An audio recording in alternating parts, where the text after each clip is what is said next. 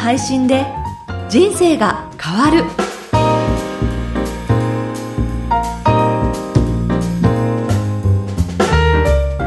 小林まどかです。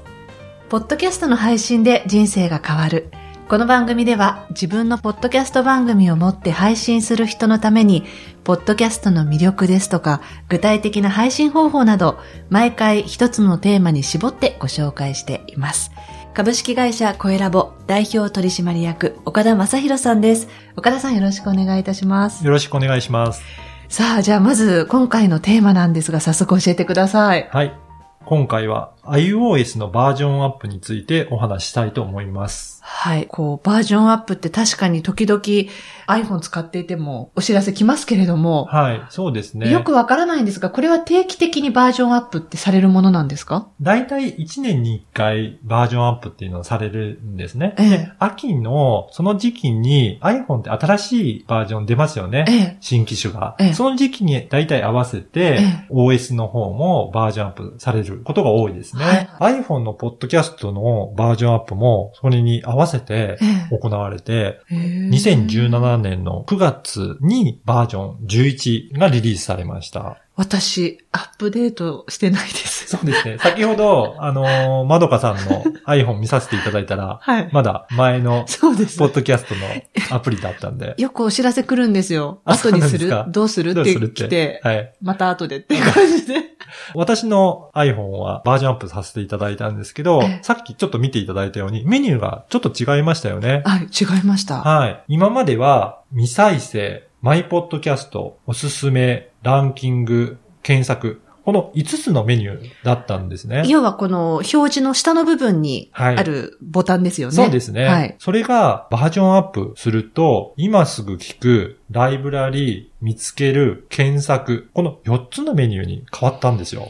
そうしますと、5つから4つになったっていうことで、はい、パッと見のその表示としてなくなったのっていうのは何になるんですか？ランキングがこのメニューからはなくなったんですが、ええ、見つけるという中に統合されて、ここの中からランキングを探すことはできます。ああ、そうなんですね。あとは、新機能としては、まだ実装はされてないんですけど、配信者側で配信順番をコントロールすることができるんですね。はい。今は、新しい、あの、新エピソードから順番に再生されるのが普通なんですけど、これを1番からから第1回から順番に聞くというような設定も配信者側で設定することが可能なんですね。はい。あともう一つの機能としては、ポッドキャストの番組ってダウンロード数やリスナー数は Apple の方では公開してなかったんですけど、それを管理者画面で見れるようにしますよっていう、今後していきますよっていう発表もあったので、はい、今この現時点では見ることはできないんですけど、これいずれ見れるようになるというふうに言われています。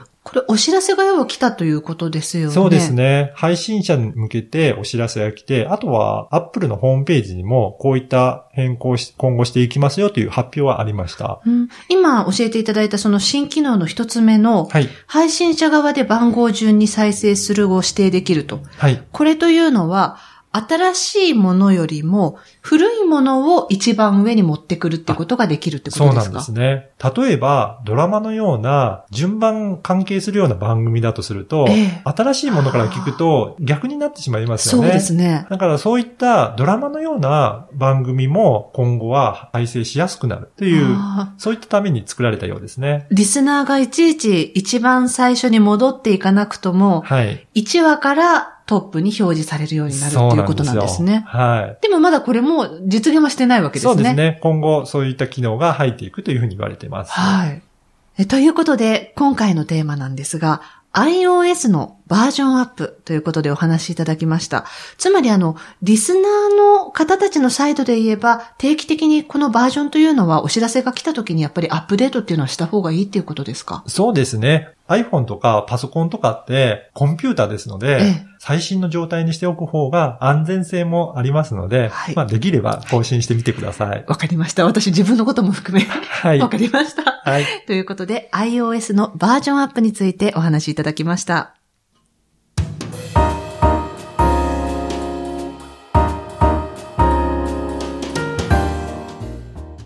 続いてはおすすめのポッドキャストのコーナーです。このコーナーでは、声ラボがおすすめする旬なポッドキャスト番組を、あなたの番組にも応用できるように、配信者の視点でご紹介しているんですが、今回ご紹介する番組は何でしょうか？梶田式骨盤矯正生態スクールです。はい。骨盤矯正の生態スクールの、これは先生が番組を持ってらっしゃるそうなんですね。骨盤生態のスクールをされている梶田先生が、ポッドキャスト番組を始めたんですが、こちらは声ラボの方でプロデュースさせていただいて、2017年10月から配信を開始いたしました。はい。実は、まどかさんにも番組のタイトルコールをお願いして、担当していただいてるんですよね。はい。この梶田先生ですけど、ライフ改良院という生体院の院長でもあるんですけど、それとは別に生体スクールも主催されているんですね。生体スクール？はい。この生体スクールっていうのは骨盤矯正や治療技術を教えているスクールで、治療院の経営者に向けた、そういったスクールを開設されています。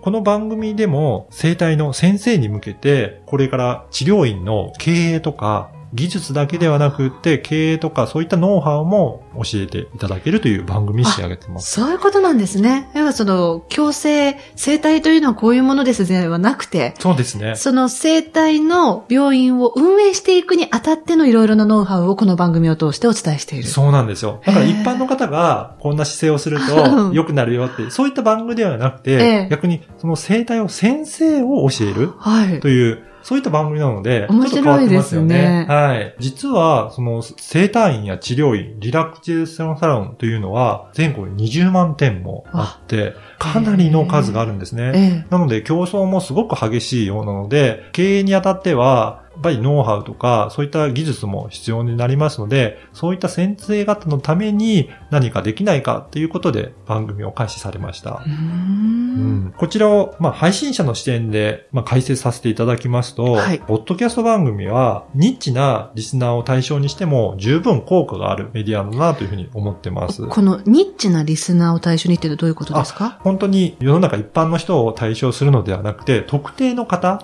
に向けた番組ということですね。えー、やっぱりいろんな方に聞いてもらいたいんですけど、その特定の専門の業種の方にもしっかり聞いていただけるっていう番組をやっても、十分その方に伝わって届いていけば、その方のためになる番組が作れるかなと思ってます。つまり、ターゲットを絞っていく番組っていうことですよね。そうですね。で、この番組はまさにターゲットをかなり絞って、はい、治療院や生体院の先生に向けた番組ということで、うん、相当絞ってますよね。でも先ほどおっしゃってたように生体院とか、うん、リラクゼーションサロンっていうのは20万点あるっていうふうに考えたら、はい、分母の数というのは、はい全然少なくはないですよね、そうなんですよね。そういった方に届ければ、非常にためになる番組になるかなというふうに思ってます。はい。梶田先生はそういった方、やっぱり経営もいろいろ苦労されて、で、そのノウハウとかありますので、そういったことを伝えていって、治療院の方たちにお届けできればなと思っているそうです。えー、実際にこの岡田さんがインタビューをされていて、はい、この番組、ご自身でどうだっていう印象ですか？そうですね。単なる治療の技術を伝えるだけではなくて、梶田先生の思いとか、どうやったら治療院経営がうまくいくのか、そういったことを重視されてるんだなというふうにすごく感じますね。えー、ですよね。そうすると、うん決してこれはその生体院をしている人以外でも、例えばマーケティングという視点で考えたときに、そういう意味でも参考になるようなところっていうのはあるんでしょうか？そうですね。あの、まどかさんおっしゃるように、かなり経営とかマーケティングを勉強されてた先生なので、一般の経営者の方が聞いても十分ためになるような内容もお話しいただいてますね。うん、はい。ということで今回ご紹介いただいた番組は、梶田式骨盤矯正生態スクール、こちらをご紹介いたしました。ポッドキャストの配信で人生が変わる、いかがでしたでしょうか？ここで最後にお知らせがあります。はい。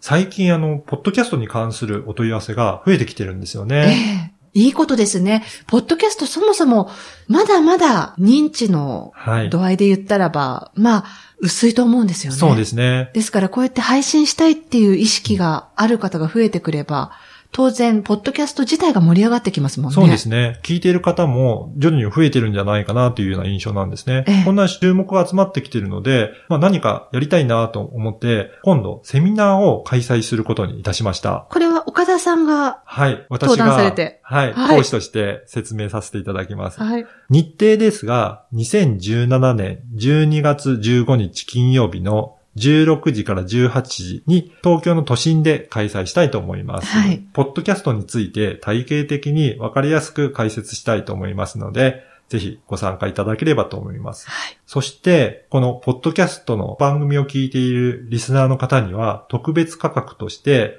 通常5400円のところを3240円の価格でご招待したいと思います。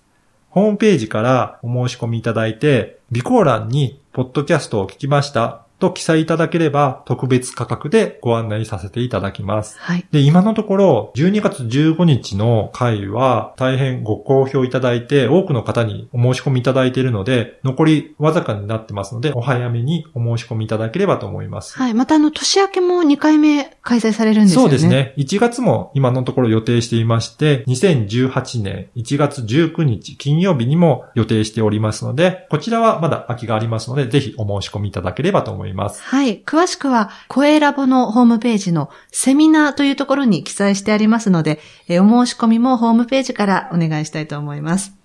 ということで、ポッドキャストの配信で人生が変わる。この番組では、ポッドキャストに関する質問やご相談も受け付けています。声ラボのホームページにあるお問い合わせからメッセージをお送りください。URL は、声ラボ .co.jp koelab.co.jp です。岡田さん、今回もありがとうございました。ありがとうございました。ポッドキャストであなたの声を世界に届けましょう。